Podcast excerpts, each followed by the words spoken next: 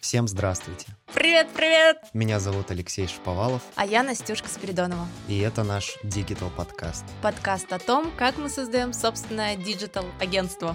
В этом выпуске мы расскажем, как написать бизнес-план за двое суток. Ну что ж, поехали.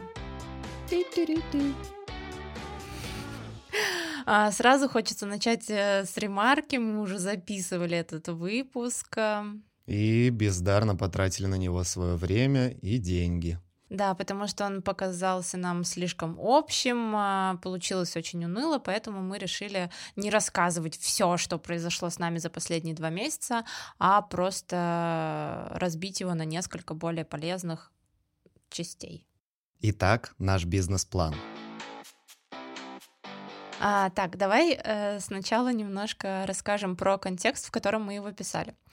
Изначально я думала, что у нас будет много времени на написание бизнес-плана, вот, и поэтому я так не спеша, ну, мы продолжали работать на основной работе, я в свободное время гуглила, как написать бизнес-план, обдумывала его, вот, много общалась на эту тему со своими знакомыми, но в итоге не спешила все-таки садиться и писать его. Вот. И тут мне говорят, Настя, бизнес-план нужен через два дня. Потом человек, которому его будут показывать, улетает вместе с деньгами. Да, мы на самом деле сразу в суматохе в такой начали думать, что нам делать, как его писать и что там вообще должно быть. И первое, с чего мы решили вообще начать, это проанализировать конкурентов, взяли рейтинг лучших диджитал-агентств Петербурга Ruward за 2019 год и начали смотреть, чем занимаются вообще первые 45 агентств. Сразу, чтобы была полезность, э, я скажу, зачем мы это делали. Во-первых, э, нам это дало представление о том, что происходит на рынке.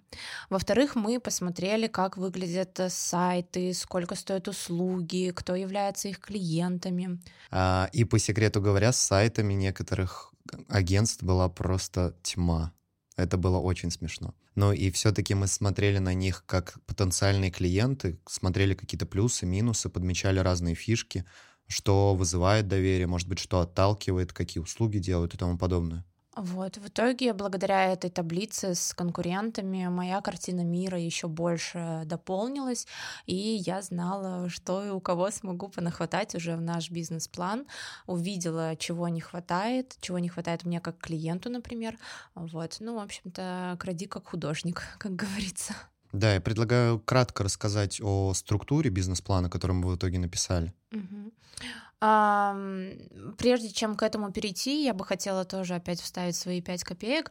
А, дело в том, что я прочла такой тезис о том, что бизнес-план — это не железобетонная вечная конструкция э, и не истина в последней инстанции. То есть то, что вы там напишете, не обязательно по нему прям жестко следовать. Э, Все меняется в этом мире, и бизнес-план — это просто инструмент а, для того, чтобы вы на первых этапах э, с инвесторами и с партнерами поняли друг друга, поняли, что вы двигаетесь в одинаковом направлении. Вот. Ну и плюс, конечно, для меня самой внутренне это давало некую, некое пространство для маневра, так скажем. Ну, то есть такой, типа, вот вам бизнес-план, но он, э, конечно, вот не на сто процентов прям бизнес-план, но бизнес-план. Ну, мы тут немножко поменяем кое-что. Здесь изменится, а вот здесь мы еще додумаем. Так, э, структура. В первом блоке мы рассказали инвестору, что такое диджитал-агентство, чем оно занимается и почему инвестировать в эту отрасль круто. А тут на помощь нам пришли всякие статистические данные по рынку, цифры. И э, классно, что рынок диджитал сейчас растет такими темпами, которые другим и не снились. Поэтому с этим блоком у нас не было проблем. Во втором блоке мы решили рассказать, почему стоит инвестировать именно в нас. Здесь мы описали наше так называемое незаслуженное преимущество. Это то, что нас выделяет а, на рынке среди других. Подумайте, также, чем вы можете отличаться от остальных. У нас, например, это команда с большим опытом в отрасли. Мы уже сложились именно как команда, научились работать с друг другом, знаем разные плюсы и минусы, и как взаимодействовать нужно. И плюс у нас есть большой опыт работы в самой структуре, что очень важно, классно и нужно. Да, знаем плюсы и минусы. Какие у меня минусы, Алексей Анатольевич? Об этом мы поговорим после. Так, э, в третьем блоке уже от всей лирики мы перешли к конкретике. То есть написали конкретно, какие шаги делаем на старте. Конечно, это были общие формулировки, вот, но мы подумали, что это покажет, что мы имеем представление о том, о чем говорим. Вот. И далее в этом же блоке описали отделы агентства, чем они будут заниматься, и, конечно же, включили сюда самую интересную часть — это услуги, а, расписали все, что мы можем делать уже сейчас своими силами, и в качестве блока определили направление развития в дальнейшем и фишки, которые будут отличать нас от остальных. И следующий важный блок который максимально просто далек от меня, это организационно-правовые вопросы. Мы поняли, что оптимальное для нас решение это зарегистрировать все-таки ООО. Решили, кто у нас будет учредителями, какие нам нужны документы, какие действия нужно будет совершать, и выбрали систему налогообложения. А, мы взяли для себя упрощенку 6% а, от доходов. Да, там на самом деле все просто. Одновременно с подачей документов на регистрацию можно подать заявление на перевод вас на упрощенку. Вот, и в конце этого блока расписали все-все АКВЭДы. АКВЭД — это общероссийский классификатор видов экономической деятельности. Мы с этим тоже не были знакомы до того, как приступили к бизнес-плану, но, в общем, это все легко гуглится и узнается.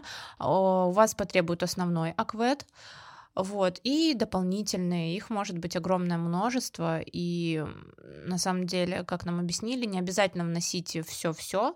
Если ваша деятельность будет расширяться, позже можно будет подать заявление с указанием дополнительных ОКВЭДов. Короче, там все довольно легко. Ну, это как нам рассказали. И последний из наших блоков, но, наверное, самый интересный, это риски например, непрогнозируемые, как сейчас идет вот эта вот эпидемия, коронавирус и тому подобное, хоть в плане диджитала она работает нам на руку, потому что все выходят, все цифровизируются, и у нас появляются новые клиенты. Ну и, конечно же, деньги. Да, мы посчитали, сколько денег потребуется на открытие агентства. То есть, э, что мы туда включили?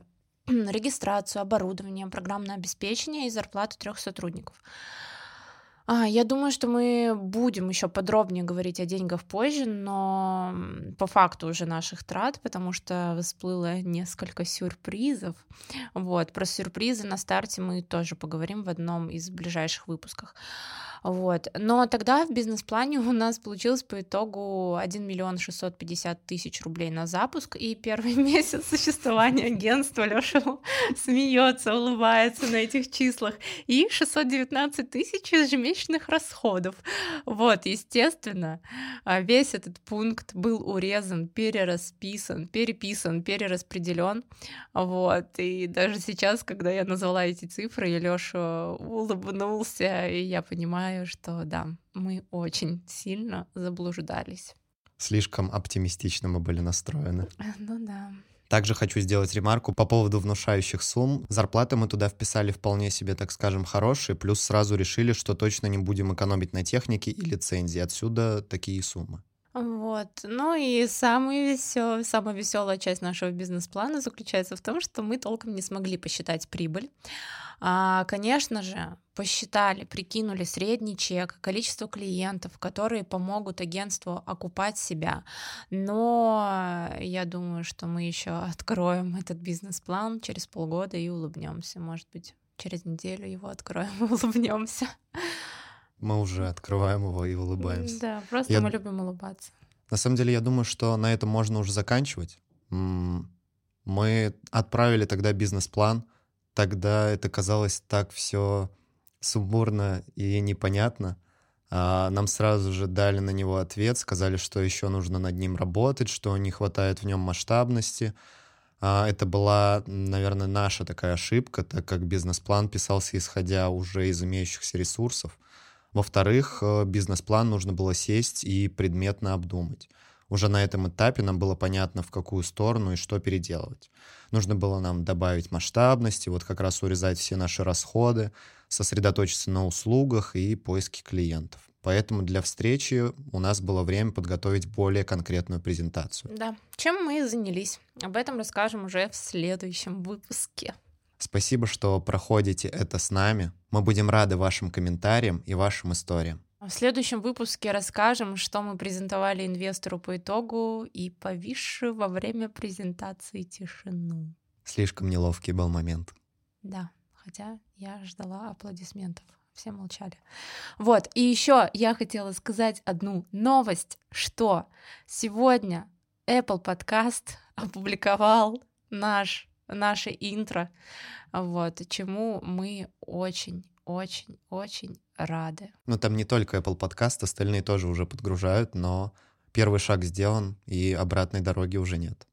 Да, ладно, обратная дорога всегда, всегда, всегда есть. Эй, нет, не сворачиваем назад. Все, пока-пока. До скорых встреч.